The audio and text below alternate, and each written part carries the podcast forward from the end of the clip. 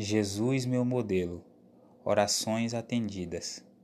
Deleitar-te-ás, pois, no Todo-Poderoso, e levantarás o rosto para Deus.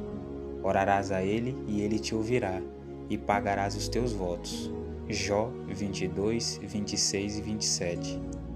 Em sua oração pelos discípulos, Cristo disse: E a favor deles eu me santifico a mim mesmo, para que eles também sejam santificados na verdade.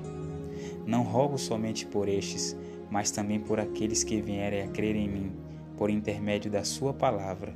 João 17, 19 e 20. Em sua oração, Cristo inclui todos aqueles que ouvirão suas palavras de vida e salvação através dos mensageiros que ele envia. Podemos nós, pela fé, compreender o fato de que somos amados pelo Pai, assim como o Filho é amado? Se pudéssemos de fato nos assegurar e agir de acordo com isso, certamente teríamos a graça de Cristo, o óleo santo do céu, lançado em nosso coração necessitado, ressequido e sedento. Nossa luz já não seria vacilante e trêmula, mas brilharia radiante entre a moral obscura que, como um manto fúnebre, envolve o mundo.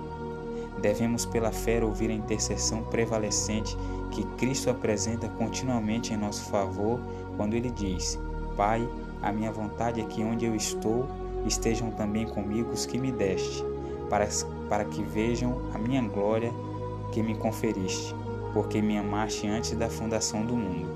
João 17, 24. Nosso Redentor nos encoraja a apresentar súplicas contínuas. Ele nos faz firmes promessas de que não suplicaremos em vão. E ele diz: Pedi e dar-se-vos-á, buscai e achareis, batei e abrir-se-vos-á. Pois todo o que pede recebe, o que busca encontra, e a quem bate abrir-se-lhe-á. Mateus 7, 7 e 8.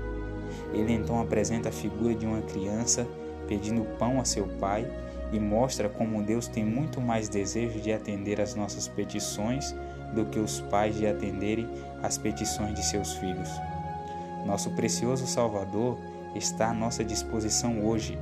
Nele se centraliza nossa esperança de vida eterna.